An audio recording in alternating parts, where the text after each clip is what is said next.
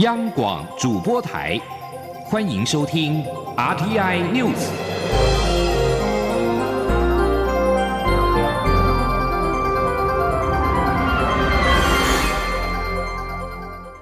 各位好，欢迎收听这节央广主播台提供给您的 RTI News，我是陈子华。蔡英文总统在今天参加由《金周刊》主办的论坛活动，并且和二十九位的高中生面对面的对谈。有高高升举钓鱼台遭到日本更名，以及我国渔船遭到菲律宾扣押和攻击等事件为例，询问总统如何宣誓以及维护国家的主权。总统回应表示，台湾确实受限于历史跟国际现实等因素，但是最重要的是要有坚定的集体国民意志。总统也期许国民好好锻炼自己，当机会来临的时候，要把国民意志跟意见传达给国际。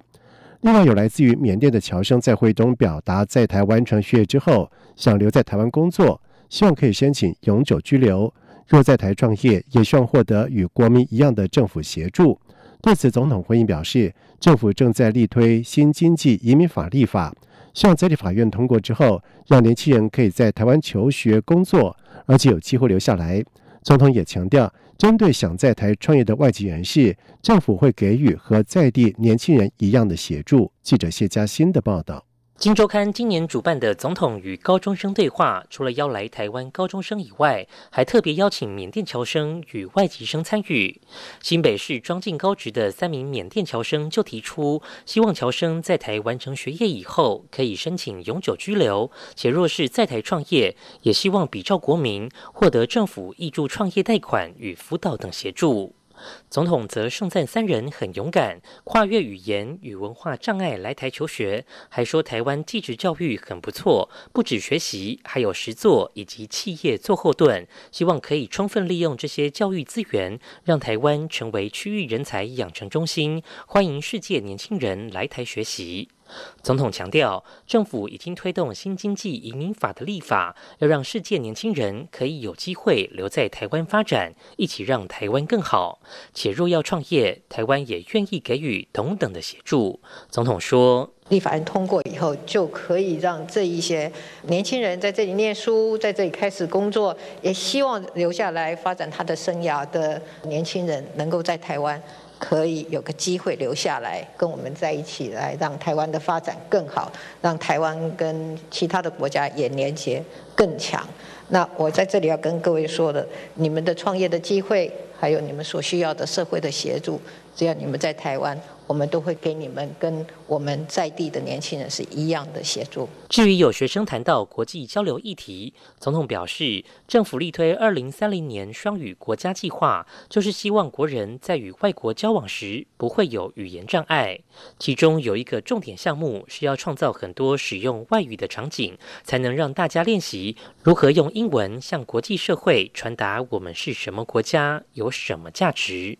中央广播电台记者谢嘉欣采访报道：，卫副部长陈时中在今天到南投视察长照据点，媒体询问能否对国外解封，对此陈时中表示，国际的疫情严峻，针对城市跟区域不考虑开放，但是有一些是单独的区域，像是离岛会利用做考量。而对此，中央流行疫情指挥中心发言人庄仁祥在接受媒体访问的时候表示。指挥中心在近期确实曾经讨论过这个部分。陈时中所说的离岛，指的应该是岛国，例如像是澳洲跟纽西兰这种以岛为国家疆土范围的岛国。未来会看商务人士检疫规定松绑之后的实施状况，再决定何时启动下一阶段的讨论。另外，国内的因为疫情稳定，口罩需求下降，国产口罩从六月一号开始开放部分内外销。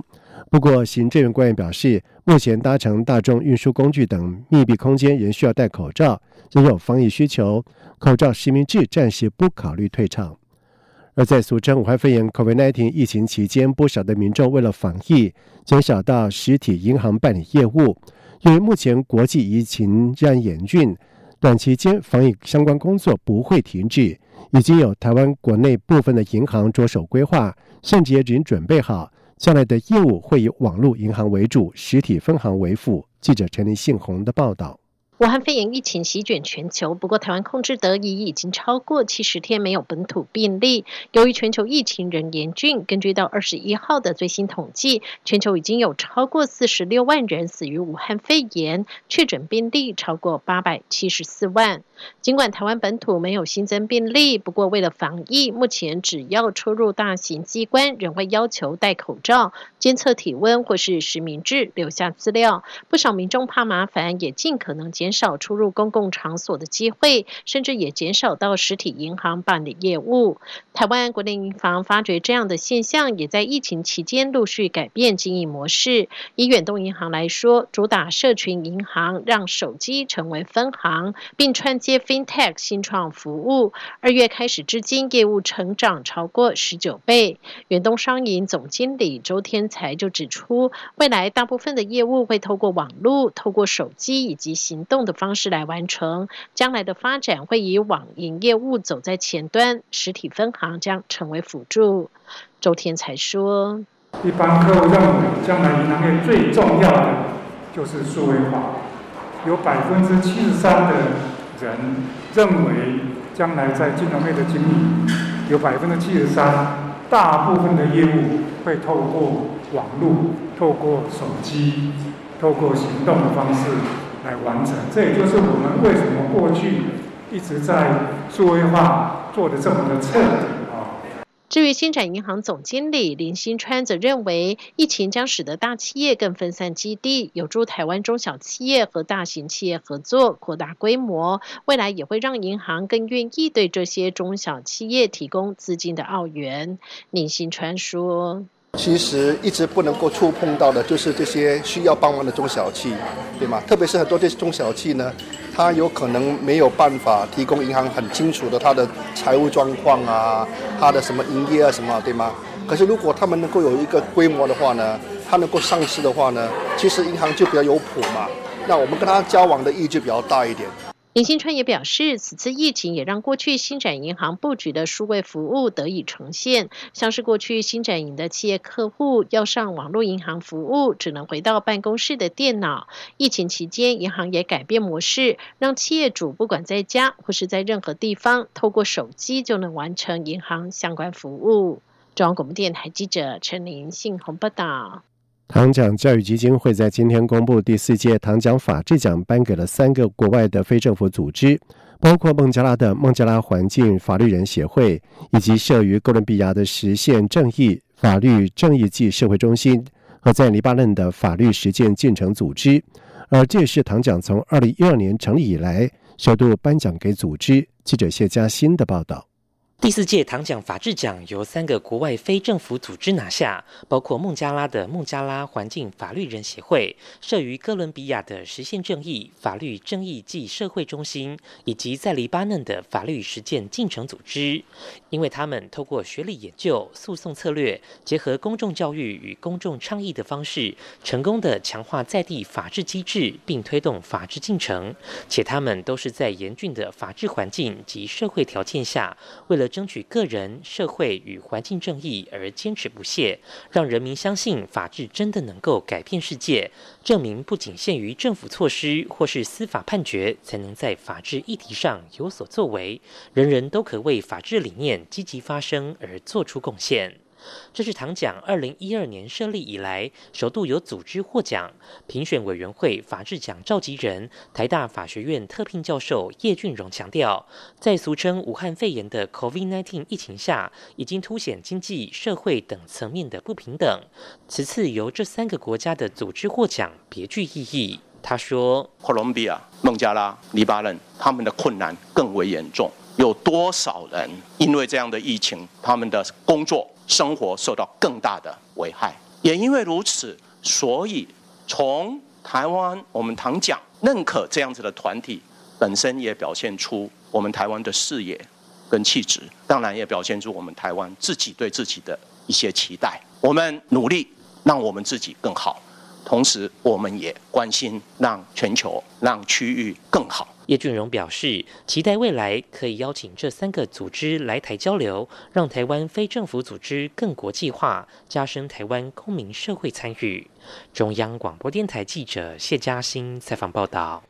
有着“上帝的戒指”之称的日环食在今天下午登场，而尽管台北只能够看到日偏食，但是仍然吸引了近万名的民众前往台北天文馆共赏奇观。有民众表示会特别到天文馆来观日，主要是因为天文馆有发放观测扇。另外，天文馆在户外也提供了十台的专业天文望远镜，让民众可以用实际的行动来观察太阳。记者陈林信宏的报道。难得一见的天文奇景日环食，二十一号下午登场。由于环时带横跨金门、澎湖及台湾本岛嘉义等十个县市，可见到数十秒的环食现象，吸引全台各地民众观看。台北天文馆为让大台北地区的民众不用亲赴嘉义，也能见到难得一见的天文现象，特别从下午两点开始，就在天文馆外发送日食观测扇，吸引民众大排长龙领取。尽管人潮众多。多不过，天文馆准备的观测扇相当充足。